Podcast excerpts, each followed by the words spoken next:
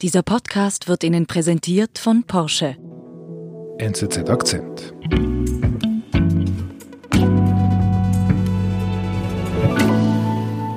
Christian Weißflog, Nahost-Korrespondent, stationiert in Beirut. Du bist jetzt gerade auf Visite in Zürich. Wie präsent sind dir noch die Bilder von Beirut? Ja, ich glaube, ich werde diese Bilder nie vergessen die Zerstörung, die Menschen, die ich getroffen habe, die Hoffnungslosigkeit. Es ist ein extremes Ereignis, was ja auch niemand so wirklich erwarten konnte. Mhm. Du hast viel geschrieben, du hast wirklich zwei Wochen lang fast durchgearbeitet. Wenn ich jeden Morgen die Zeitung aufgeschlagen habe, habe ich wieder einen neuen Artikel äh, von dir gelesen. Und ich dachte, komm doch zu uns ins Studio. Ähm, über was möchtest du reden? Ja, ich habe ja sehr viel berichtet über die Zerstörung ich glaube aber, was man vielleicht noch so ein bisschen unterschätzt, ist, diese Zerstörung ging ja in Sekunden schneller vonstatten. Aber sie wird für viele Menschen einfach ein langfristiges äh, Trauma auch hinterlassen. Viele Kinder können momentan einfach nicht, nicht gut äh, schlafen, haben Albträume. Und äh, wenn einmal sich der ultimative Stress gelegt hat, dann glaube ich, wird das für viele Menschen noch eine lange Verarbeitungsphase brauchen. Die verheerende Explosion von vor zwei Wochen steckt den Menschen Beiruts tief in den Knochen. Christian Weißflog über den 4. August und darüber, was bei den Betroffenen zurückbleibt, besonders bei den Kindern. Hello. Yes, Sima, hello. This is Christian. How are you doing? Hi, how are you? Ja, Sima ist äh, eine Kinderärztin, die erst 2019 nach Beirut gekommen ist. Also sie ist äh, amerikanische Staatsbürgerin, aber hat vorhin auch in anderen Konfliktgebieten äh, gearbeitet, Afghanistan, Irak, Gazastreifen. Uh, ready to talk about it. I mean, it's a sensitive topic. Are you recording now? I'm recording, yes. If okay, you, perfect. If, if so what happened at the time of the blast is I was in a car. Sie ist auf dem Weg nach Hause in einem Taxi Sie wohnt äh, sehr nahe beim Hafen und äh, will nach Hause gehen zu ihrem Mann, zu ihrer Tochter. Und dann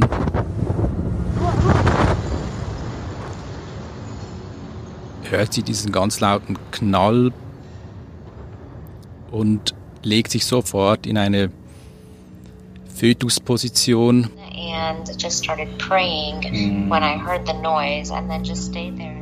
Sie kommt eigentlich erst so wieder zu sich, als der Fahrer sie aus dem Auto rausnimmt und dann schaut sie um sich und sie sieht andere Menschen, die bluten. Sie hört nichts, Zerstörung überall. Die, die Menschen sind von oben bis unten mit Staub zubedeckt und sie sieht ein junges Mädchen kommt auf sie zu und fragt nach ihrem Telefon Sie sucht das Telefon heraus und ähm, als sie dann aufblickt, sieht sie, dass dem Mädchen ein, ein Ohr fehlt. Und als Ärztin versucht sie sofort zu helfen. Und mitten drin ruft ihr Mann an und sagt ihr, komm nach Hause, äh, deine Tochter braucht dich. Und äh, es braucht ein paar Sekunden für sie, um zu entscheiden. Also sie ist Ärztin, sie hat noch nie einen Patienten einfach stehen gelassen und entscheidet sich dann doch äh, nach Hause zu rennen. Äh, so schnell es geht, die Treppe rauf, Glasscherben überall, Blutlachen auf der Treppe. Sie schreit nur, ist meine Tochter okay, ist meine Tochter okay. Sieht dann auch, Gott sei Dank, dass sie lebt, aber halt auch ähm, äh, Verletzungen hat. Sie und ihr Mann äh, gehen dann auf die Straße und suchen eine Ambulanz, aber das ist gar nicht so einfach, bis sie eine gefunden haben. Die ist dann auch völlig überfüllt. Da hat es noch andere Menschen in der Ambulanz drin. Ein Dutzend. Also es ist übervoll und es geht nicht vorwärts.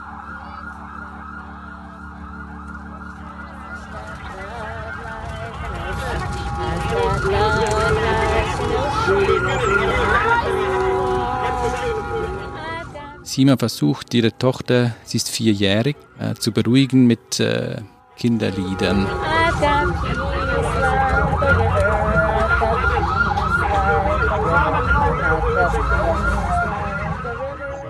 So it was this very surreal, bizarre scene of mm-hmm. me like singing a lullaby to her, holding mm-hmm. pressure on her, mm-hmm. and then meanwhile there's complete mayhem and chaos.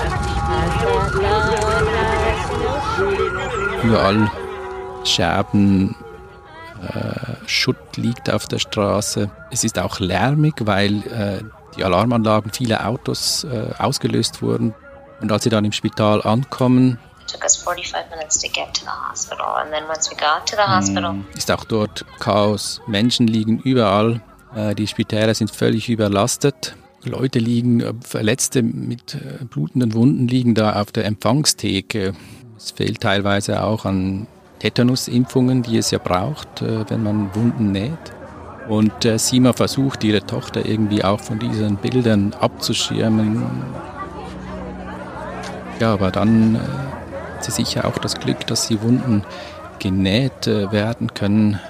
Sima muss jeden Tag äh, die Verbände wechseln, der Tochter. Das, äh, also acht, neun Verbände, das dauert eine Stunde bis eineinhalb.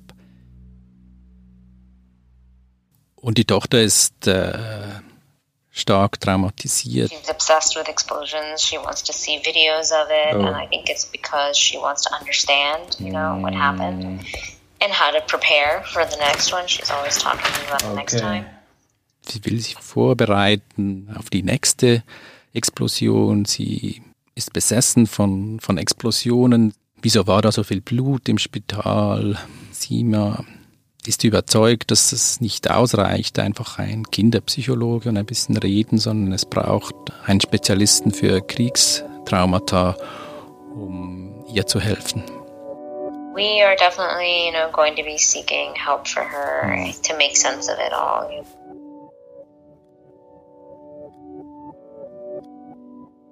Die Geschichte von Sima ist natürlich nur ein Beispiel für Tausende, vielleicht Zehntausende von äh, Kindern, natürlich auch Erwachsenen, die ein großes Trauma erlebt haben, etwas, äh, was immer in einem bleiben wird.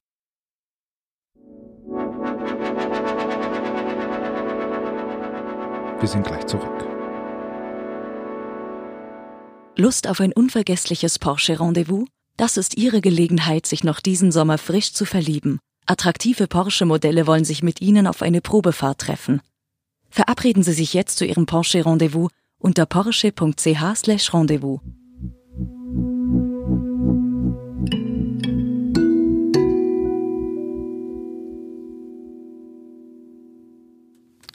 Wie hast du dich jetzt darüber informiert, über Menschen und vor allem Kinder, die jetzt ein Trauma davontragen? Und das bewältigen müssen. Was hast du da gemacht? Äh, meine Frau ist in einer WhatsApp-Chat-Gruppe mit vielen Müttern in Beirut. Und dort haben einfach viele Mütter dann auch berichtet, äh, dass sie damit kämpfen. Ich habe dann mit einer Psychologin gesprochen, äh, die selbst eine Organisation aufgebaut hat, Embrace. Die Psychologin Mia Atui. Our main services right now are on the ground psychological first aid mm. and outreach into the homes that have been affected. Von wie vielen Menschen sprechen wir da? 300.000 Menschen, das ist die Zahl. So viele Menschen haben die Wohnung äh, verloren. Die Psychologin, mit der ich gesprochen habe, geht von 150.000 aus, die wirklich im Epizentrum dieser Explosion waren. What kind of problems or examples what you heard what you know, people having difficulty sleeping mm. having panic attacks whenever they hear any kind of sound this uh, mm. puts them uh, scares them uh, so children who were clean before now are you know losing control over their bowel movement and sometimes you know wetting themselves also Mia Atui sagt eben auch dass äh, die Bevölkerung in Libanon sowieso schon traumatisiert ist, immer noch, vor allem die älteren Generationen natürlich aufgrund des Bürgerkriegs, der jetzt schon 30 Jahre her ist. Viele Leute sagen eben, dass äh, sie eine solche Zerstörung nicht erlebt haben im, im Bürgerkrieg. Uh, uh, considering that this is something that's being described as uh, much more traumatic mm. uh, than what we saw 30 years ago, we assume that this is going to leave long term PTSD symptoms, depression and anxiety disorders in a few months. Das ist nicht eine Frage von Wochen, sondern wenn es gut geht und eine gute Therapie da ist, mindestens ein halbes Jahr bis ein Jahr. Aber natürlich. For the people who were really in the area, symptoms might not go away easily.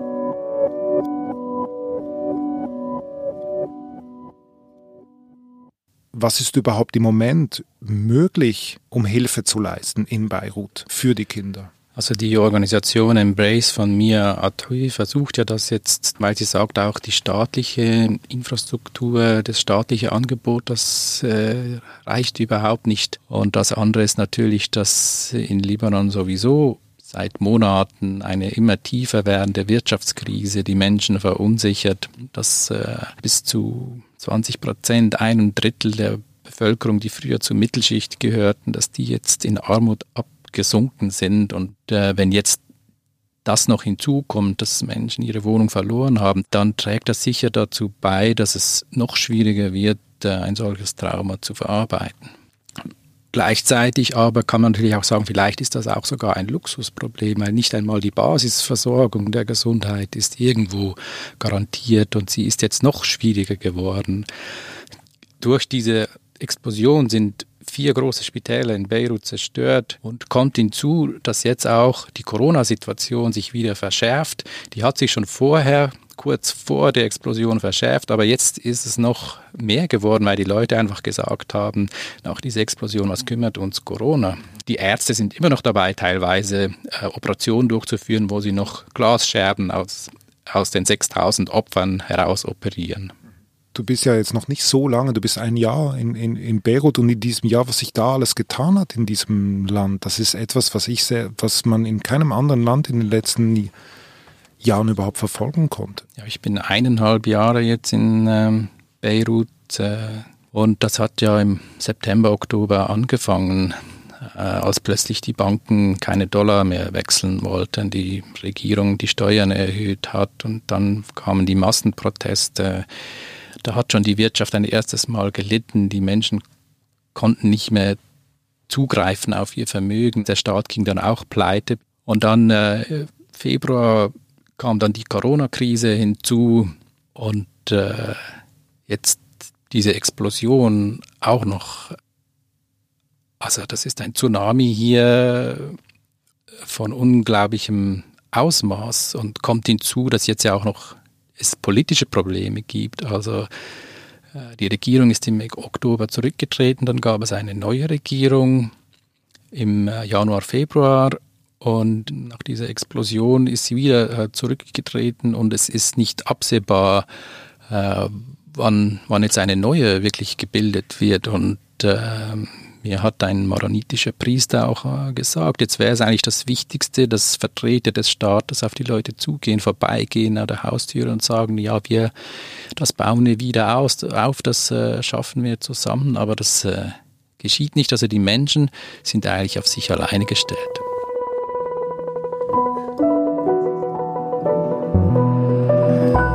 Eine Frage hätte ich noch zum Schluss. Was macht jetzt Sima? die Kinderärztin mit ihrer Tochter? Ich glaube, das weiß sie selber noch nicht. Vermutlich aber gerade auch aufgrund des Traumas und äh, den Spezialisten, die sie vielleicht suchen und brauchen will. Das ist jetzt einfach meine Spekulation, ähm, dass sie versuchen wird, auch äh, das, wie viele andere jetzt das Land zu verlassen. Für Ausländer ist das natürlich einfacher, für für Libanesen schwieriger, aber schon vor dieser Explosion wollten viele eigentlich das Land verlassen, aber das hat jetzt halt noch, noch, noch mal so was Dringenderes, äh, eine höhere Dringlichkeit, vor allem für Leute, die Kinder haben. Also es ist einfach so, dass es dieser, dieser Wille zur Auswanderung wurde noch verstärkt, äh, habe ich den Eindruck. Lieber Christian, vielen Dank für den Besuch. Du fliegst zurück nach Beirut und wirst für uns weiter von dort berichten und wir werden dich sicher wieder hören. Vielen Dank für deinen Besuch. Danke. Das war unser Akzent. Produzenten dieses Podcasts sind Olga Scher und Benedikt Hofer. Ich bin David Vogel. Bis bald.